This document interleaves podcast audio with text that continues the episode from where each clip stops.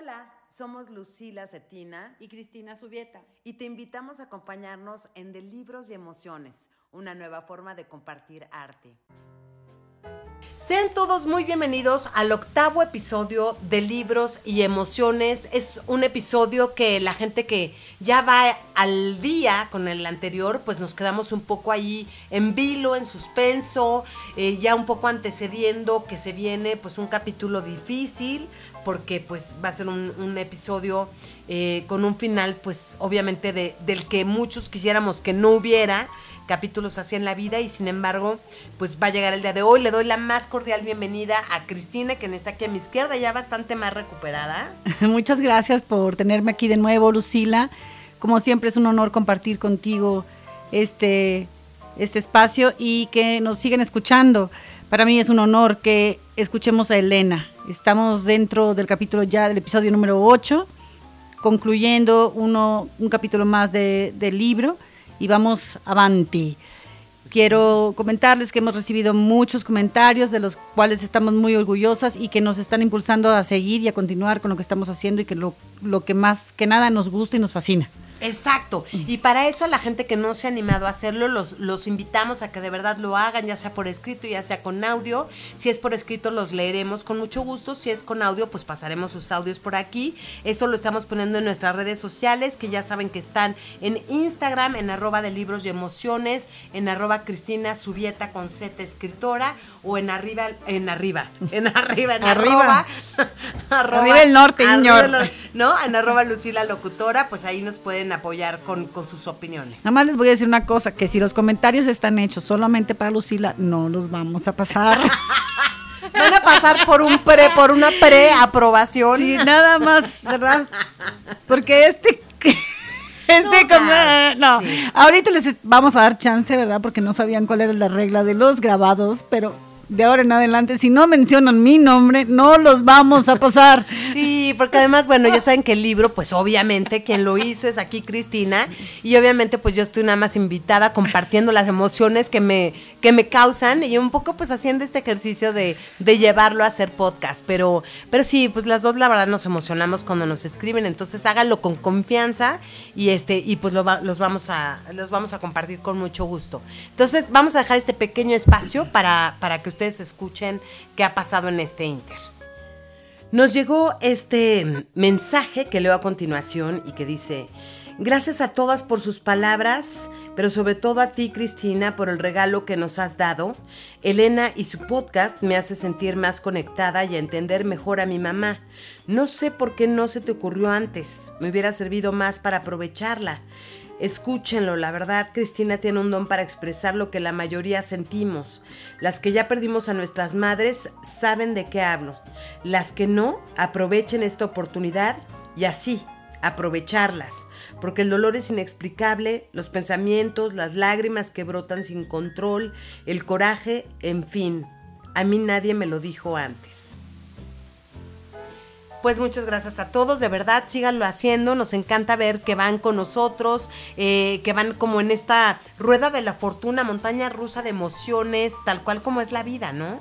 Sí, yo creo que este capítulo, aunque duro, sí nos muestra un poquito de lo que veníamos comentando en episodios pasados. Habíamos con- comenzado con una Elena sepia, luego con una Elena en blanco y negro, y este episodio justamente es el que empezamos a colocar un poquito de gotas de color. Hay una mesa que está rellena por la parte de, por la parte de abajo de chicles, obviamente son chicles de colores, de una multitud de niños que conviven y están presentes en la vida de Elena y de Eugenio. También es Y de los momentos, ahí te voy a poner pausa, y de los momentos más interesantes de la familia, que es justo cuando se sientan ahí los más a compartir, ya sea comidas, ya sea pláticas, ¿no? Claro, sí, y también a pesar del dolor que esta mujer de, nos acaban nos acaban de informar en el capítulo pasado que su hija está enferma, llega con esta este yelmo, con esta el chaleco bien puesto de soy mamá en este momento, ¿no? ¿Qué importa mi dolor? Yo voy a seguir adelante porque como habíamos dicho, como habías dicho tú hace unos momentos, la vida no para, la vida continúa. Hoy por hoy tenemos, gracias a Dios, muchas personas que se han dedicado a la tanatología, que son las personas que nos hacen el favor de acompañarnos en momentos duros, cuando existe la pérdida de algún ser querido o de alguna mascota o de justamente una situación que ha cambiado drásticamente. Hablemos de pérdida de trabajo, un niño que se enferma, un niño que muere, un divorcio, un cambio de escuela, un cambio de país y que a veces no sabemos cómo, cómo llevar a, eh, como pareja o como padres o incluso como, como persona estos cambios. Entonces nos acercamos ahora con estas personas que nos pueden orientar, ¿no? Y que gracias a, esta educación que estos dos jóvenes tenían, eh, Eugenio decide llevar a su esposa, viéndola de lo mal que está, con un doctor. Este, al, comienzo de esta situación, él no sabe qué hacer y trata por él mismo eh, levantar, levantar. A, levantar a su esposa, pero ya al darse cuenta que él no es capaz de hacerlo y admitir su discapacidad en ese tema, dices, pues sabes qué, no, yo no estoy en condiciones tampoco de estar ayudando a una mujer, porque yo también perdí a un ser querido, a mi hija, ¿no? Entonces, es bien importante en estos momentos, que como lo, también lo comentamos el, el episodio pasado, tener la humildad de decir, yo con esto no puedo, necesito ayuda, además de la ayuda de Dios, de todos los ángeles o de quien ustedes crean, de un médico, de una persona profesional que nos oriente y que nos lleve de la mano a salir del pozo en el que estamos hundidos. No pasa nada. Una amiga muy querida en donde que nos contaba eh, cuando vivíamos juntas en el extranjero que decía me siento muy avergonzada de, de declarar que tengo que tomar una pastilla porque eh, todas las metodologías que hemos intentado sin pastillas no funcionan. Y yo, al contrario, dije, eres muy valiente de aceptar que un médico te ayude a salir de esta situación con una pastilla. O sea, así que cueste lo que cueste en el sentido de, de si hay que hacer tal cosa, hay que hacer, tal, cosa. Es, es, también es como una rehabilitación física, ¿eh? no es porque le pida mucho a Dios que se me compongan las piernas, pero si no vas a la terapia, pues no te vas a componer. Necesitas ponerte, hacer ejercicios con la pelotita, pues para que se te componga la espalda o las piernas, ¿no? Y la otra pienso, porque tal vez también la mamá la veía y pensaba que era como una cosa natural de algunas, algunos días, em, un poco que pues valía la pena que tal vez no se levantara de su cama o cosas así por la pena. Pero también cuando nosotros estamos cerca de alguna persona que detectamos que ya necesita esa ayuda, pues la verdad es que también está padre brindarla, ¿no? Porque, porque claro, o sea, cuando, cuando nos vemos los unos a los otros, es que realmente pasan más las cosas, ¿no? Pues nos sí, sostenemos, nos sostenemos, somos una, o sea, si no te puedo ayudar trayéndote comida, pues te voy a mandar el teléfono de, de mi psiquiatra. O sea, hay un hint, una, una, así, una un tip, ¿no? Te mando el, teléfono de una amiga porque pasó por lo mismo y encuentras también círculos de apoyo, ¿sí?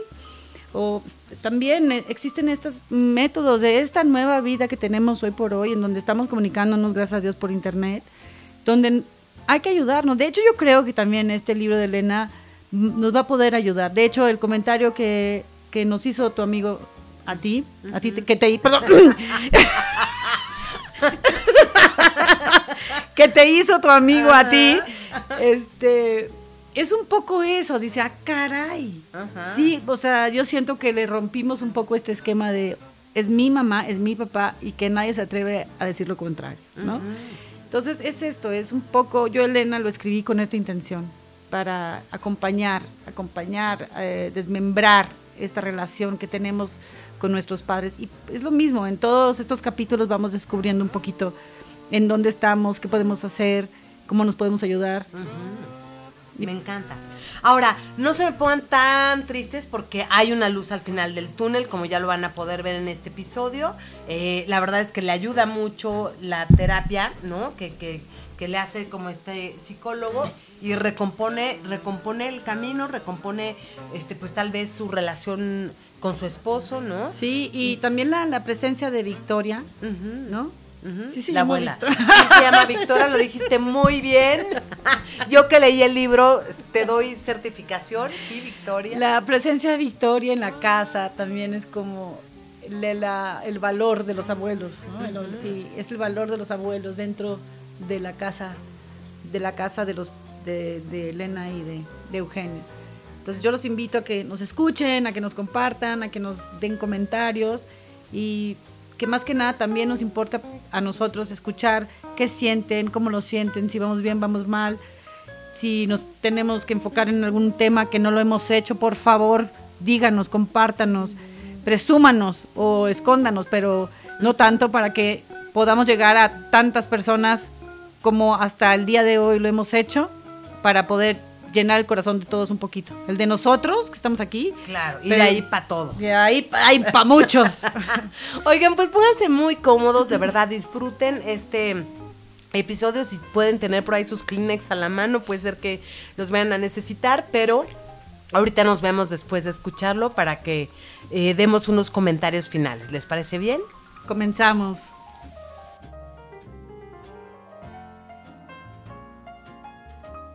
En la casa de los Conde la cocina siempre fue el mejor lugar para estar.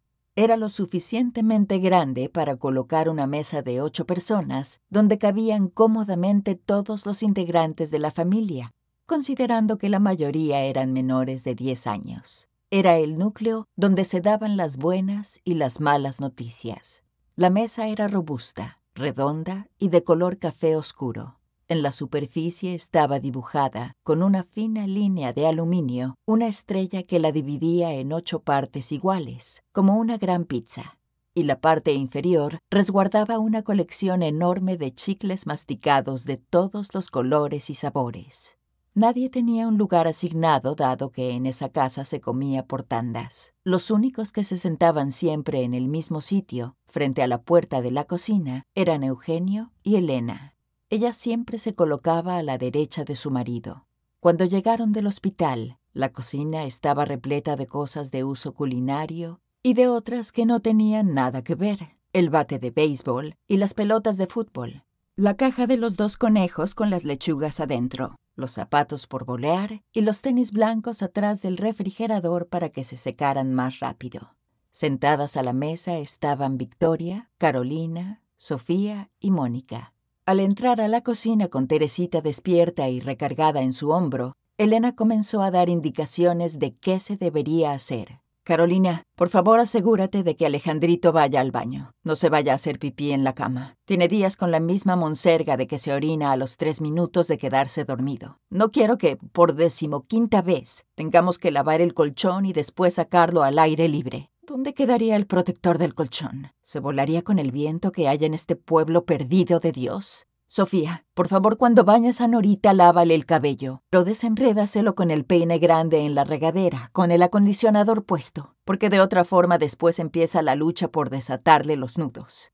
Acto seguido, le preguntó a Victoria, Mamá, ¿pudiste hacer la cena con lo que había en el refrigerador? ¿Le puedes dar a Eugenio de cenar? Está afuera viendo algo del coche, pero trae un hambre insoportable. Victoria asentó. Sí, Elena. Hice papas con huevo. Había un poco de pan y les preparé unos sándwiches. Gracias, mamá. Luego le ordenó a Mónica. Prepara la mesa para tu papá. No se te olvide la jarra de agua y que no le falte servilleta. Por último, se dirigió a María. Doña Marí, cheque por favor que el perro y los conejos tengan agua. Ya ni sé si tienen comida. Ese perro come mejor que todos. Por lo menos caga mejor que todos nosotros. ¿Y dónde está Diana? Sí, doña Elena. Dianita está jugando allá afuera con Esteban.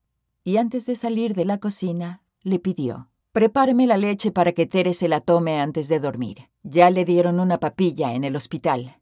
Elena se dio media vuelta y, besando en la cabeza a la niña, dijo, Voy a arrullar a Teresita. Vamos, gorda hermosa, al cuarto a dormir. Después de bañarla y untarle crema, Elena le puso a su hija el pañal de tela con su calzón de plástico y su mameluco mientras la niña, sosteniendo el biberón con sus dos manitas, se acababa su leche. La arrulló en la mecedora que estaba en el cuarto de la abuela. Carolina era quien se encargaba de dormir a Teresa por las noches pero ese día Elena decidió sostenerla entre sus brazos hasta que se quedara dormida.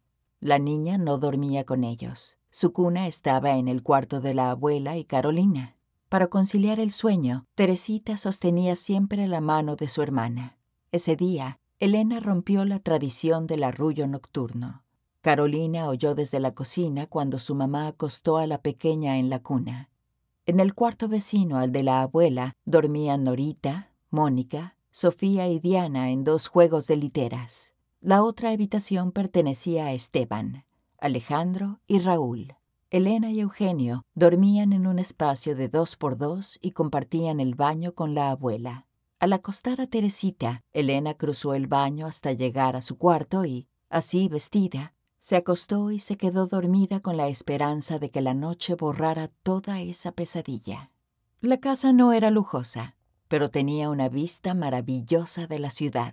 La zona era buena y la escuela estaba cerca. Por estar ubicada en la punta de la loma, los calores eran más tolerables por la agraciada brisa que venía del norte. Y la mejor bendición eran las estrellas, privilegio de vivir en una ciudad con menos de 50.000 habitantes. Mientras los niños tomaban turnos para bañarse y acabarse el agua caliente, la abuela rezaba con los que ya estaban limpios, luego los besaba y los arropaba en sus camas. Victoria había sabido ser un gran apoyo para Elena. Sus nietos le inyectaban energía y ella se levantaba en las mañanas con una sonrisa.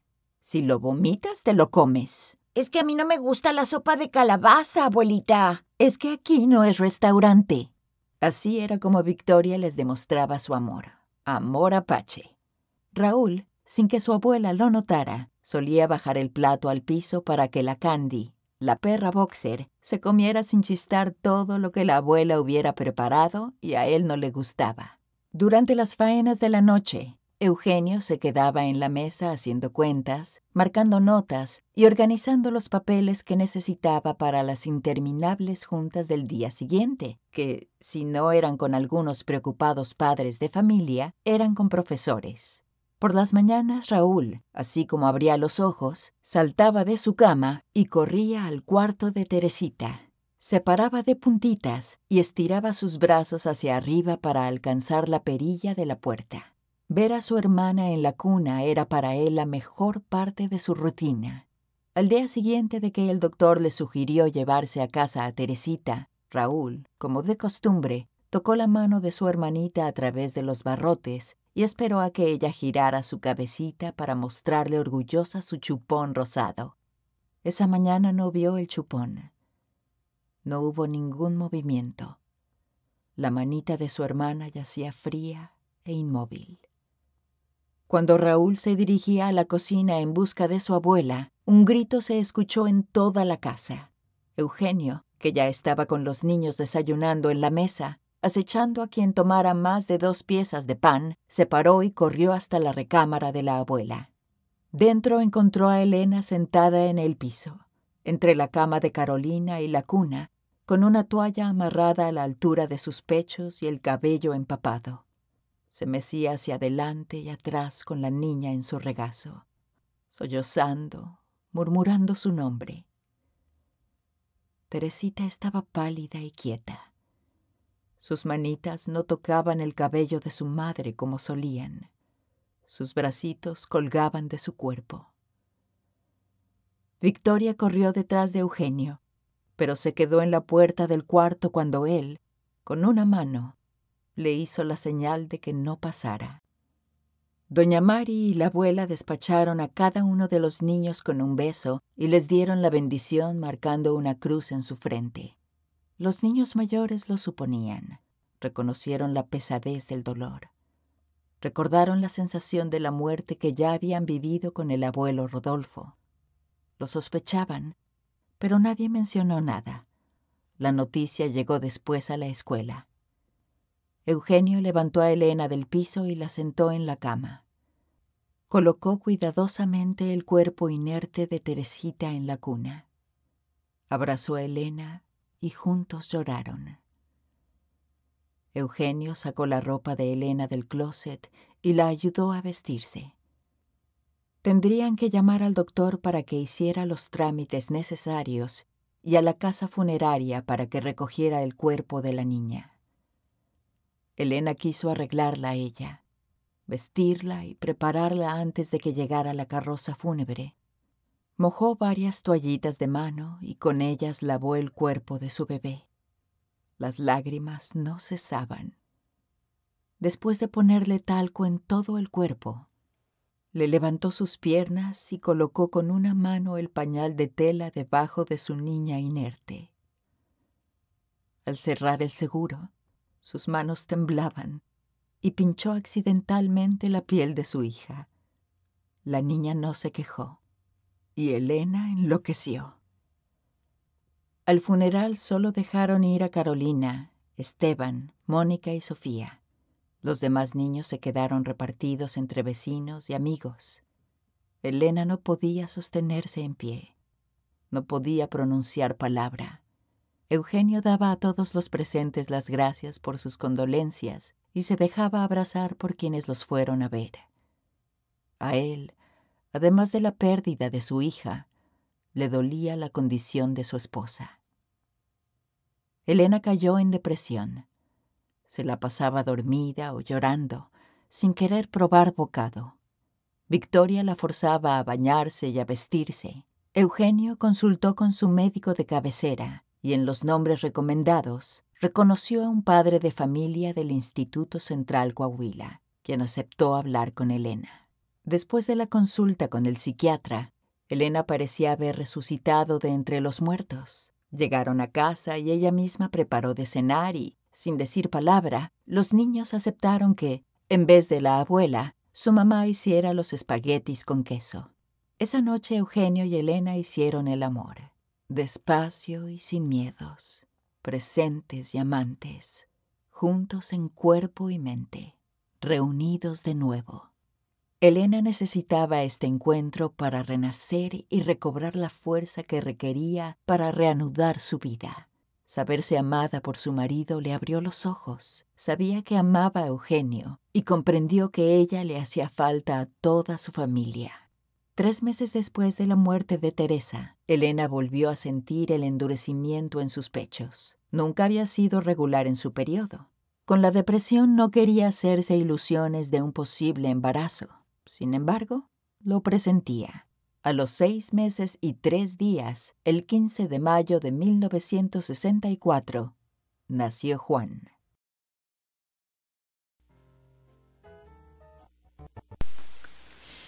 Pues mira, me queda más que respirar hondo, profundo, sacarme mis dos lagrimitas. Nada más dos. No, sí, yo, yo, cuando lloro, lloro pantanos. Y... no, la verdad, este, este, es que de verdad, qué fuerte perder un hijo, ¿no? Y, y bueno, y resignarte a que, a que en su caso, pues era lo que tenía que pasar, porque pues no iba a haber más. No iba a haber más, ya estaban preparados y aún así el dolor el dolor que, ella está sintiendo y yo creo que al, clavar el, alfiler en el pañal ahí sí se desató el, la locura, ¿no? Es, o sea, sí sé que está muerta, sí sé que ella lo esperaba, sí sé todo, pero nadie te explica qué es lo que en realidad va a suceder, ¿no? es, su cuerpo está inerte, no se siente la respiración, ya no sangra, o sea, hay muchas cosas que, pasan en el postmortem, ¿no? Y aún así, eh, aunque te lo explicaran, aunque, o sea, no, no existe una explicación suficiente para alertarte del dolor que vas a sentir. Entonces, también la, eh, ¿cómo está ahí Eugenio? ¿Cómo está ahí él también sufriendo? Y sin embargo, otra vez, esta, este músculo, esta fortaleza de yo soy el hombre que protege, yo soy el hombre que apapacha y con su mano le dice a Victoria, hasta aquí, ahorita, a este, en este momento, no me interrumpas este momento que es solo de los dos. Es, por favor, ve a ver otras cosas mientras yo estoy en este momento con esto. Entonces ahí también se traga el trago de yo solo soy la ayuda aquí, no, no soy la madre ni el padre de esa criatura que acaba de morir y toma de verdad su, posición maravillosamente victoria. También hay, hay todos estos retos de, traer a, Elena a la vida, porque yo creo que ella muere a, a, la muerte de su bebé, ella muere un poco, y cómo se maneja el la muerte con los hermanos. de, ay, caray, mi hermano, ¿dónde está? Claro, imaginémonos, imaginémonos, es que ese lugar, ese lugar que es un lugar al final digamos, pues pequeño, donde viven todos, y no es como que vete al cuarto 13, que es el cuarto donde está sucediendo esta escena, sino que al final pues todos se tenían que topar con todos, pero entonces ahorita que no entren los chiquitos acá, pero entonces nosotros estamos aquí y obviamente pues oye, quieres llorar, berrear, yo no sé a qué, cuántos decibeles, pero también te tienes que contener porque... no quieres asustar a los niños. Exacto, qué fuerte. Sí, hay muchas cosas que no logramos comprender porque no estamos ahí. Eh, tampoco sabemos qué tanta intimidad tuvieron Eugenio con, con Elena durante estos años. Claro. Porque, o sea, definitivamente ella quedaría exhausta al final del día, ¿no? Yo no, y, o y de un pésimo humor, porque yo sí creo que cuando traes cargando esta tragedia de, de que tu hija pues no, no nació bien, ¿no? Te estás esperando a que te den un diagnóstico, el diagnóstico no es favorable, pues digo, lo que menos te han de dar ganas es de llegar a...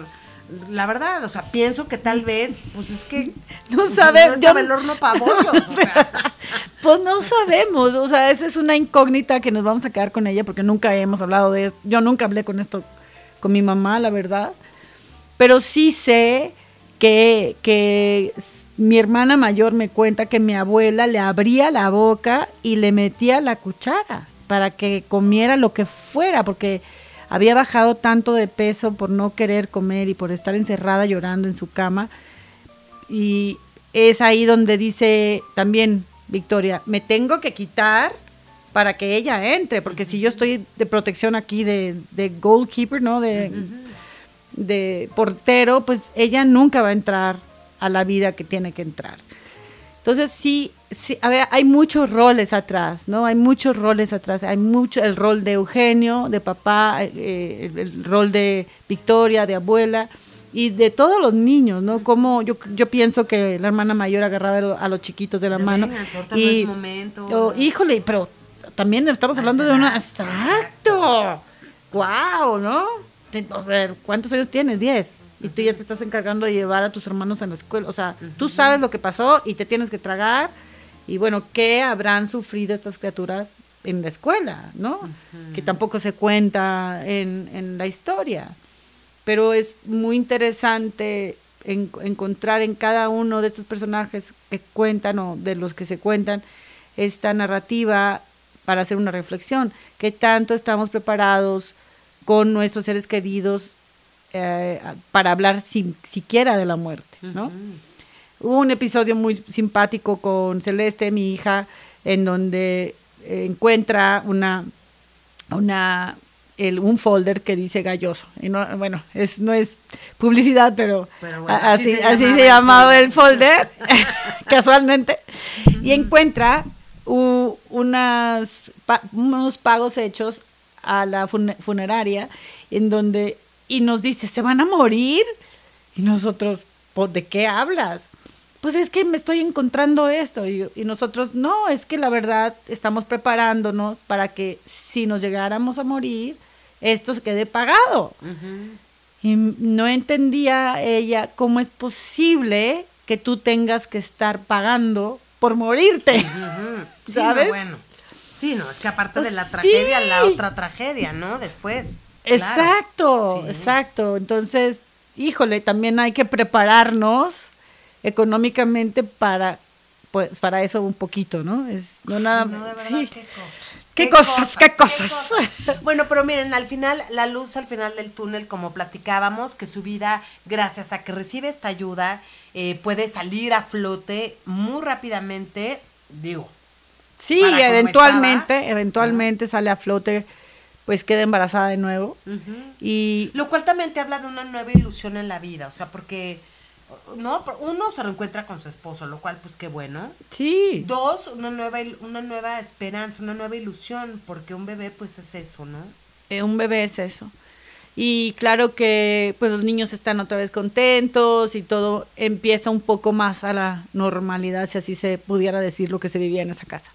Pero sí, en la casa de los locos reina otra vez la normalidad eh, y Elena surge. Vuelve a salir surge. el sol. Vuelve a salir el sol. Y lo que me encanta es que en el siguiente capítulo, que será el noveno, en el noveno capítulo vamos a volver a ver un cambio por ahí, Este, pero bueno, eso ya será hasta el próximo miércoles en punto de las 8 que estrenemos episodio. Criaturas, si les está gustando esto, por favor compártalo. Eh, nos, nos encanta que nos digan muchas personas que se lo están poniendo a sus papás y esto porque, porque bueno, es, es muy bonito para ellos, sobre todo que es más común que vinieran de familias numerosas. ¿no? O, o que hayan vivido en aquellas épocas. exacto. Pero también me gustaría que se lo pusieran a sus hijos, a sus primos, Claro. a sus tíos, porque mira, eso está padre este podcast porque está hablando como de mi abuelita, ma, ¿sabes? Sí, es de una familia. de una familia muy grande y me preguntan, yo pensé que era de tu abuela y yo no, es de mi mamá, pareciera como si fuera de mi abuela, porque pues mi hermana mayor pudiera ser mi madre, Claro. pero mm, no, porque me lleva 19 años, o sea, no, no fue, y, pero sí, sí fue porque también me cuidó mucho, pero mi mamá fue la que me dio a luz, mi mamá fue la que me alimentó, la que me cuidó, y al final es a la madre la que se le pierde, ¿no? Entonces por eso surge este libro de Elena y es por mi mamá, no por mi abuela.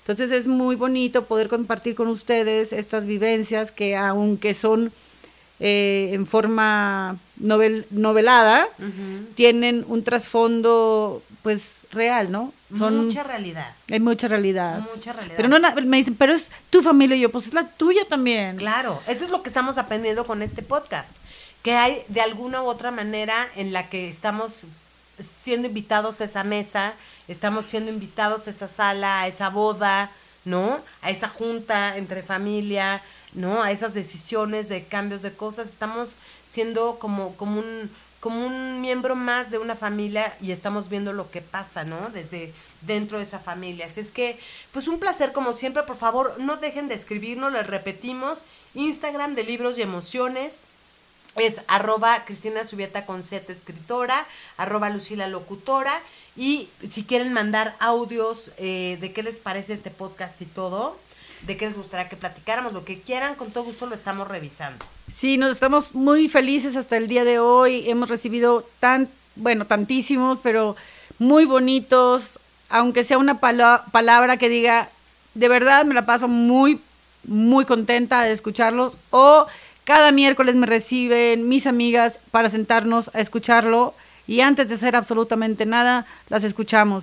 Pues esos comentarios, esas entrevistas que tienen ustedes con otras personas, escríbanos, escríbanos, díganoslo, porque nosotros nos imaginamos que no estamos siendo escuchadas lo suficiente y no hay más motivador, o no hay mejor motivador, mejor dicho, no hay mejor motivador que el saber sus comentarios porque nos enriquecen y porque nos dan más gasolina para seguir andando. Exacto, se cumple el objetivo de libros y emociones, que es básicamente compartir.